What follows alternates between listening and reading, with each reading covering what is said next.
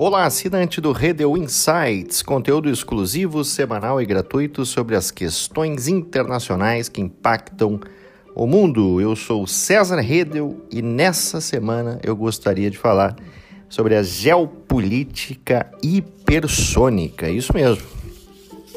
Essa atual conjuntura de conflito, de tensão entre Washington e Pequim, Estados Unidos e China, a geopolítica das armas hipersônicas tem gerado aí uma preocupação significativa que coloca em dúvida a capacidade tecnológica americana nesse tipo de armas e abre uma incógnita sobre os reais interesses chineses nesse projeto célere de armas hipersônicas. Elas conseguem desenvolver uma velocidade até cinco vezes maior do que a do som, estão divididos em dois tipos de tecnologias. A primeira delas são os mísseis a jato, que podem voar em velocidades extremas, relativamente perto da superfície terrestre. E segundo, os veículos de deslizamento, que não possuem motores próprios. Eles são levados à atmosfera por algum tipo de foguete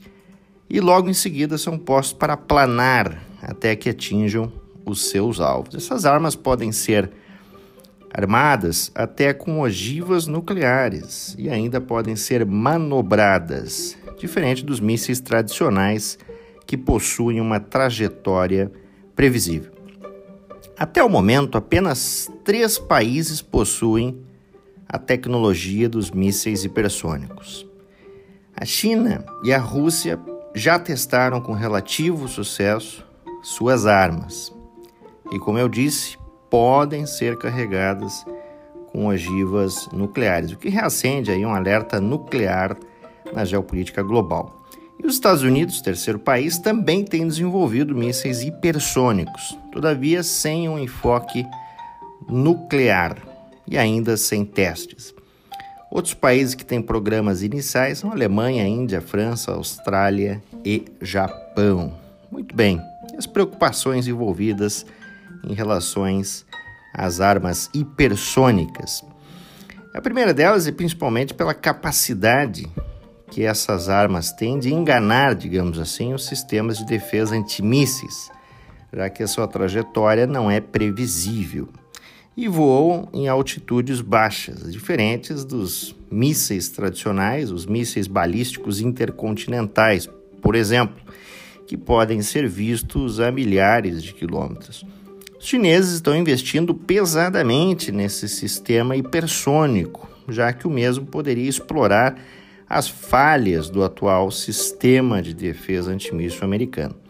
Todavia, a dissuasão nuclear ainda permanece naquele conceito clássico da destruição mútua assegurada, que determina que um ataque nuclear, obviamente, seria revidado, aniquilando, portanto, ambas as partes. Os mísseis hipersônicos são capazes de turvar as tomadas de decisões, dada aí a sua imprevisibilidade. Outra questão que surge é de que nos atuais acordos globais sobre armamentos, a tecnologia dos mísseis hipersônicos não é sequer mencionada, o que abre uma janela significativa para sua exploração.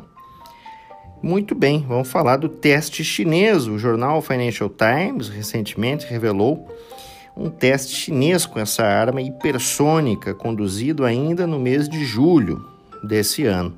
A tecnologia chinesa parece bem avançada, com mísseis que podem ser manobrados e carregados com ogivas nucleares, que desenvolvem essa velocidade até cinco vezes maior que a do som. Tecnologia que aparentemente nenhum outro país possui no mundo.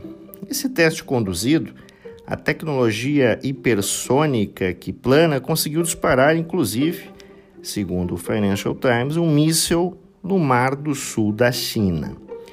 Os especialistas ficam divididos acerca desta tecnologia. Uns consideram que pode ser um míssil ar-ar, ou seja, disparado de uma aeronave para derrubar outra no ar, ou uma tecnologia para destruir os sistemas de defesa antimíssil, enganando os mesmos, na verdade. Esse sistema hipersônico é capaz de sobrevoar o Polo Sul, né, colocando o míssil fora do percurso da defesa americana, que está orientado ao Polo Norte. Isso é muito importante se mencionar. O teste pegou as potências ocidentais de surpresa pelo seu ineditismo tecnológico.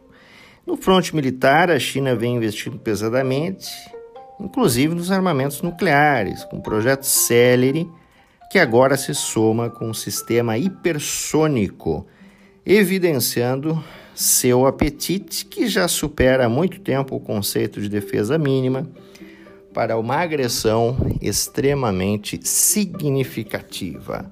Muito bem, esse foi o Redel Insights. Chame os seus amigos e amigas para assinar nossas análises, replicando o nosso conteúdo e até semana que vem.